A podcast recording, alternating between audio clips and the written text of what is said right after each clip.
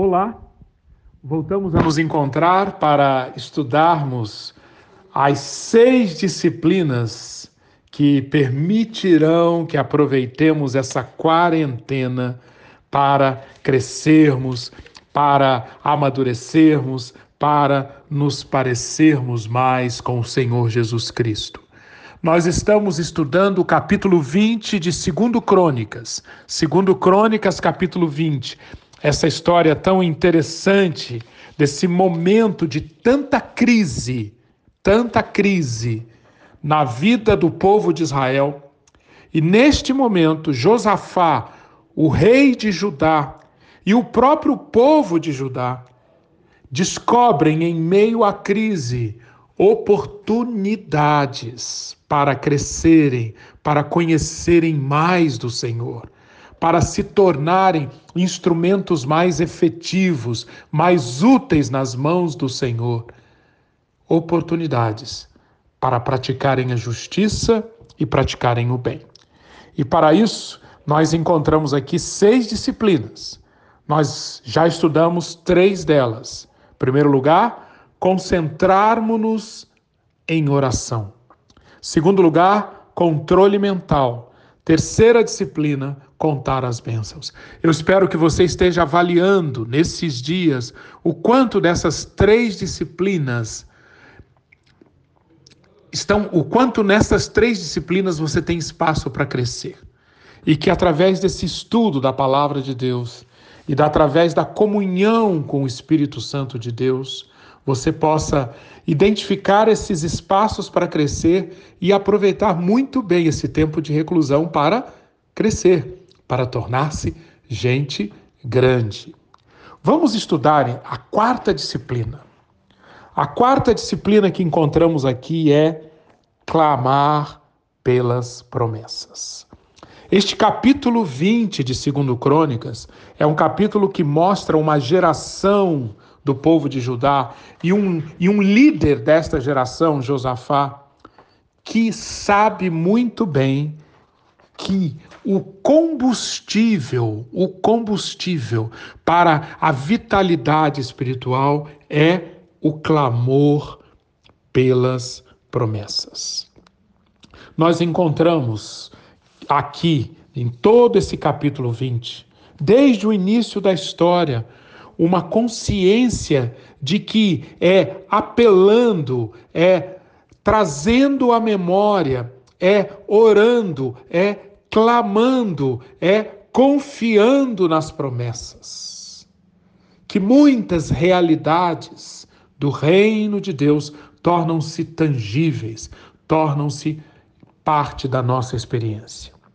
Nós sabemos que nos primeiros três versículos, Josafá recebe a notícia de que Jerusalém está prestes a ser atacada por um exército muito poderoso. Vimos que Josafá ficou alarmado e, como, como reação a esse alarme, a essa inquietação, a essa perplexidade, Josafá resolve consultar o Senhor, tendo proclamado um jejum em todo o reino de Judá reunindo o povo e orando. Na oração de Judá, entre os versículos 6 a 12, nós vemos o quanto esta oração está carregada desta disciplina de clamor pelo cumprimento da promessa. A começar pelos versículos 6, 7 e 8, nestes versículos, Josafá lembra que se o, o, povo de Judá está ali, se eles habitam em Jerusalém, é porque Deus, muitos séculos atrás, fez uma promessa e cumpriu essa promessa. Josafá diz no versículo 6: Senhor, Deus dos nossos antepassados, não és tu o Deus que está nos céus? Tu dominas sobre todos os reinos do mundo. Não és tu, nosso Deus, que expulsaste os habitantes desta terra perante Israel, o teu povo, e a deste para sempre aos descendentes do teu amigo Abraão. Quem conhece o Pentateuco, quem conhece os livros onde esta história que Josafá resgata, onde essa história está registrada, sabe o quanto esta história está carregada de promessas. Promessas a Abraão, promessas a Isaac, a Jacó, aos descendentes de Jacó, promessas, promessas, promessas. E é a isto que Josafá recorre neste momento, clamando pelas promessas, olhando para as promessas. A conquista da terra foi um cumprimento de promessa. Josafá também se lembra, versículo 8, que o povo, depois que passou a habitar a terra prometida, Nela construiu um santuário em honra ao nome de Deus, dizendo, versículo 9: Se alguma desgraça nos atingir, seja o castigo da espada, seja a peste, seja a fome, nós nos colocaremos em tua presença diante deste templo, pois ele leva o teu nome, e clamaremos a ti em nossa angústia, e tu nos ouvirás e nos salvarás. Josafá reconhece que o povo, o povo de Israel, construiu o templo em uma, em uma resposta de fidelidade ao Deus da promessa, que tinha acabado de cumprir a promessa, entregando a terra prometida ao povo. E com estas promessas em mente, Josafá então apela para esse Deus da promessa, para que ele em meio às angústias em que o povo está envolvido, que clamando pelas promessas, Deus venha e os socorra. O apego às promessas aparece também nos versículos 15 a 17. Aqui, como nós já estudamos, depois de clamar a Deus pelo cumprimento das promessas, o povo então escuta a voz do Senhor através do profeta Jaaziel, um homem levantado pelo Espírito do Senhor para trazer a palavra de Deus para aquela circunstância. E na palavra de Deus, versículos 15 a 17, notem como aqui mais uma vez aparecem as promessas de Deus como o combustível para o crescimento. É, Jaaziel disse: Escutem todos os que vivem em Judá e em Jerusalém, e o rei Josafá. Assim lhes diz o Senhor: Não tenham medo, nem fiquem desanimados por causa desse exército enorme, pois a batalha não é de vocês, mas de Deus. Amanhã desçam contra eles. Vocês não precisarão lutar nessa batalha. Notem que promessa, que promessa! É Deus trazendo a sua palavra e atualizando, trazendo para aqueles dias mais uma vez o que? Promessa, promessa. E esta, e, a, e, a, e esta promessa vem acompanhada de uma revelação fundamental sobre o modo de Deus agir. Vocês, povo de Deus, vocês não têm, não têm razão para ter medo, nem ficar desanimados por maiores que sejam as ameaças diante de vocês. Sabem por quê? Porque a batalha não é de vocês. A batalha é de Deus. A batalha não é de vocês. A batalha é de Deus. Ah, se nós dedicássemos mais tempo, mais energias, mais devoção para aprendermos a identificar em nossas vidas as batalhas que são do Senhor, o quanto de nossa vida é gasta nas nossas batalhas, na nossa agenda, em coisas do nosso reino e da nossa justiça. Quando temos na palavra de Deus revelações tão claras que, se somos povo dele e nós, na nova aliança, no novo pacto, estamos em Cristo, como deveríamos estar mais atentos a este fato, de discernirmos quais são as batalhas do Senhor? Por quê? Porque se a batalha é de Deus, Ele luta essas batalhas. Nós não temos nenhuma razão para ter medo nem ficar desanimados se temos consciência que estamos batalhando as, a batalha do Senhor. Nestes tempos de Covid-19, nestes tempos de reclusão, nestes tempos de tanta apreensão, tempos até de pânico, deixe a palavra de Deus trazer essa realidade para você. Você você foi justificado pela fé. E a fé vem pelo ouvir, e ouvir a palavra de Deus. E a palavra de Deus, em boa parte, é constituída de promessas, promessas, promessas. Invista um tempo nesse período de quarentena para aprender a viver todo dia, todo dia, trazendo à mente, procurando na palavra de Deus promessas aplicáveis a você e clame pelas promessas. Promessas aplicáveis à igreja e clame pelos, pelo cumprimento das promessas. Promessas aplicáveis à sua família e clame pelos, pelo cumprimento daquelas promessas. Ao registro da, da vida de Moody, Moody, vocês devem conhecer um evangelista muito famoso, muito famoso, de que viveu dois séculos atrás. Moody, uma vez, é, estava dialogando com uma pessoa e essa pessoa disse para ele: Mude, o Salmo 56, versículo 3 me edifica muito. O Salmo 56, versículo 3 diz: Em me vindo o temor, hei de confiar em ti. Pois bem, Mude respondeu: Pois bem, meu irmão, mas para mim, para mim, mais importante do que confiar em Deus em vindo o temor é experimentar Isaías 12, 2, que diz: Eis que Deus é a minha salvação. Confiarei e não temerei, porque o Senhor Deus é a minha força e o meu cântico. Percebe? Moody cita um versículo que diz que é possível confiar e não temer. Confiar e não temer é melhor do que temer e confiar. E em ambos os casos nós temos promessas, promessas às quais podemos nos apegar.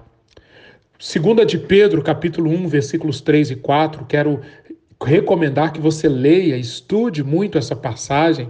O apóstolo Pedro ensina como o clamar pelas promessas, como o viver baseando-nos nas promessas é tão fundamental para aqui, para que a dinâmica do espírito de Deus, para que a dinâmica do poder de Deus se desenrole em nossa vida.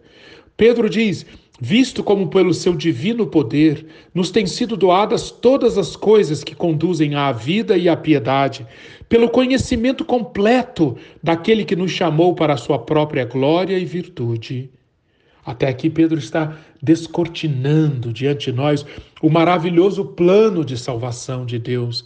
Deus colocou o seu divino poder à nossa disposição, colocando-nos em contato com tudo que é necessário para a vida e para a piedade.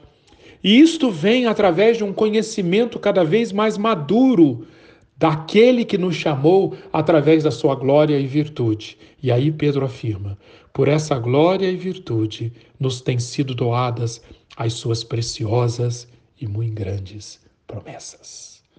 Experimentar as preciosas e muito grandes promessas é entrar em contato é deixar fluir, é experimentar nas nossas vidas essa glória e esta virtude que Deus colocou à nossa disposição para vivermos a maturidade da piedade, a vida em abundância. Aprenda, dê oportunidade nesses dias de quarentena para você aprender a clamar pelas promessas. Quinta disciplina, quinta disciplina que nós encontramos aqui em 2 Crônicas 20 e que temos um espaço enorme para exercitar nesses tempos de coronavírus. Exercite a humildade. Humildade. É impossível, é impossível ler segundo Crônicas 20 sem reparar como Josafá era humilde. O, o, o exército de Judá, aparece essa descrição lá em 2 Crônicas 17. O exército de Judá não era um exército pequeno. Eles tinham milhares de homens à disposição do rei. Mas, quando o rei soube do ataque que ele estava prestes a sofrer, a reação dele foi de extrema humildade. Ao invés dele confiar no número de soldados, nas armas do seu exército, o que, que o rei fez? Mostrou uma tremenda humildade. Ele decidiu consultar o Senhor, proclamou um jejum. Proclamar um jejum é um sinal inequívoco de humildade, versículo 3 é um sinal de um reconhecimento de que a força repousa verdadeiramente em Deus. Buscar ao Senhor, consultar ao Senhor, proclamar um jejum em todo o reino de Judá, uma demonstração enorme de humildade. Versículos 12 a 13, quando em meio a, ou no final da sua oração, oração que nós já estudamos, depois da oração, o que que Josafá faz? Ele reconhece no final dela: Senhor, não temos força, versículo 12, para enfrentar esse exército imenso que vem nos atacar. Senhor, não sabemos o que fazer, mas os nossos olhos se voltam para ti. Minha querida, meu querido, que demonstração de humildade! É isto que Deus quer hoje em você, em mim, espírito quebrantado, coração contrito como o de Josafá. A este espírito quebrantado, coração contrito, Deus nunca despreza.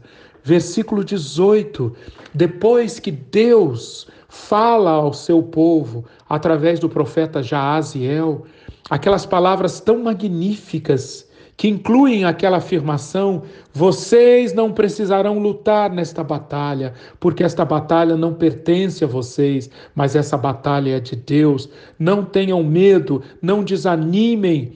Versículo 18 diz que Josafá prostrou-se, rosto em terra, e todo o povo de Judá e de Jerusalém prostrou-se em adoração perante o Senhor.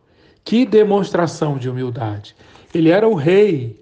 O rei, normalmente, ele recebe pessoas prostradas diante dele. Josafá prostrou-se com o rosto em terra, servindo de exemplo para todo o povo de Judá, que também se prostrou, adorando ao Senhor em humildade, dando oportunidade para Deus atuar.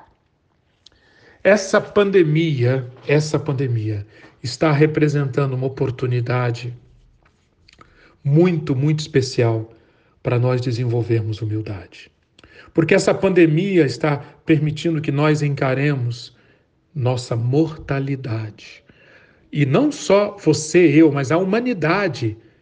A humanidade está sendo colocada diante da realidade inequívoca de que somos mortais de que um vírus tem todo esse poder, tem toda essa capacidade que está praticamente paralisando o planeta.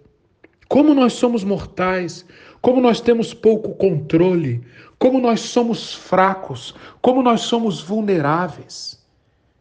Reconhecer isso, reconhecer isso e, e colocar esse ingrediente na química da nossa vida, da nossa relação com Deus, da relação com o nosso semelhante, da relação com nós, conosco mesmos, este é um ingrediente fundamental que vai permitir que amadureçamos, que cresçamos, que viremos gente grande. Paulo, o próprio Paulo, em 2 Coríntios capítulo 12, diz que depois de um tempo de caminhada com Deus, de experiências com Deus, ele precisou ser levado a uma situação de humildade, uma situação em que ele reconheceu, depois de ouvir Deus dizer: Minha graça, segundo aos Coríntios 12, 9, minha graça é suficiente para você, porque o meu poder se aperfeiçoa na fraqueza. Paulo então disse: Portanto, eu me gloriarei ainda mais alegremente em minhas fraquezas. Por quê? Porque nas minhas fraquezas o poder de Cristo repousa. Quando sou fraco, então sou forte. Humilhemo-nos debaixo da poderosa mão de Deus, para que, em seu tempo, sejamos exaltados, lançando sobre ele toda a nossa ansiedade. Ansiedade, medo, pânico são incompatíveis com humildade. Portanto, exercitar a humildade, enchermos-nos da palavra de Deus, enchermos-nos de uma postura de adoração, é um antídoto extremamente eficaz contra o medo, a ansiedade e o pânico, conforme Pedro ensina em 1 de Pedro, capítulo 5, versículos 5 e 6. E para completar, eu quero apresentar a sexta, a sexta disciplina, a sexta disciplina para nós encararmos o coronavírus, a sexta disciplina, a sexta disciplina para não deixarmos que o nosso coração seja infectado. A sexta disciplina é considere suas responsabilidades e dê o próximo passo. Considere suas responsabilidades e dê o próximo passo. Voltando ao texto de 2 Crônicas 20, depois de toda essa experiência magnífica de orar, de clamar de, e de ouvir a resposta de Deus, o que, o que Josafá e o povo ouvem é que Deus vai batalhar. A batalha é de Deus. Mas, versículo 17, tomem suas posições, permaneçam firmes e vejam o livramento que o Senhor lhes dará. Tomem suas posições, permaneçam firmes. Havia um espaço, havia um lugar para o povo agir, mesmo reconhecendo que a batalha é do Senhor. Havia, havia necessidade de reconhecer, de discernir as responsabilidades deles como povo e de darem o próximo passo. E é isso que o povo faz. É isso que Josafá e o povo fazem. Versículo 20: De madrugada partiram para o deserto de Tecoa. De madrugada partiram para o deserto de Tecoa. Deram o próximo passo de madrugada. E Josafá ainda se deu ao trabalho, ele sabia que ele, esse era o trabalho dele, de nomear homens para cantarem ao Senhor, versículo 21, e o louvarem pelo esplendor de sua santidade, indo à frente do exército cantando: Deem graças ao Senhor, pois o seu amor dura para sempre. Que belíssima história, hein? Que exemplo! Ou seja, a batalha é do Senhor, mas nós precisamos trabalhar. Mas nós precisamos identificar as nossas responsabilidades, mas nós precisamos dar o próximo passo. E aquele exército, ou aquele povo, ao invés de se transformar num exército de armas, de espadas, de lanças, se transformou num exército cuja grande arma foi o louvor. Deem graças ao Senhor, pois o seu amor dura para sempre. Esse é o cântico que o povo cantava. E o, e o texto, e o capítulo 20 de 2 Crônicas diz que quando eles começaram a cantar e entoar louvores, o Senhor cumpriu a sua promessa. A promessa apresentada nos versículos 15 a 17. Deus cumpriu a sua promessa, preparou emboscadas contra os homens de Amon, de Moabe e dos montes de Seir e eles foram derrotados. Deus inter... apareceu ali no meio dos inimigos de Israel e fez com que eles lutassem uns contra os outros. Foi uma tremenda história de autossabotagem. Começaram a se atacar. Os moabitas, os moanitas, os habitantes, os moabitas, os amonitas, os habitantes de Seir. O fato é que depois de um tempo, todos, todos estavam mortos, destruídos.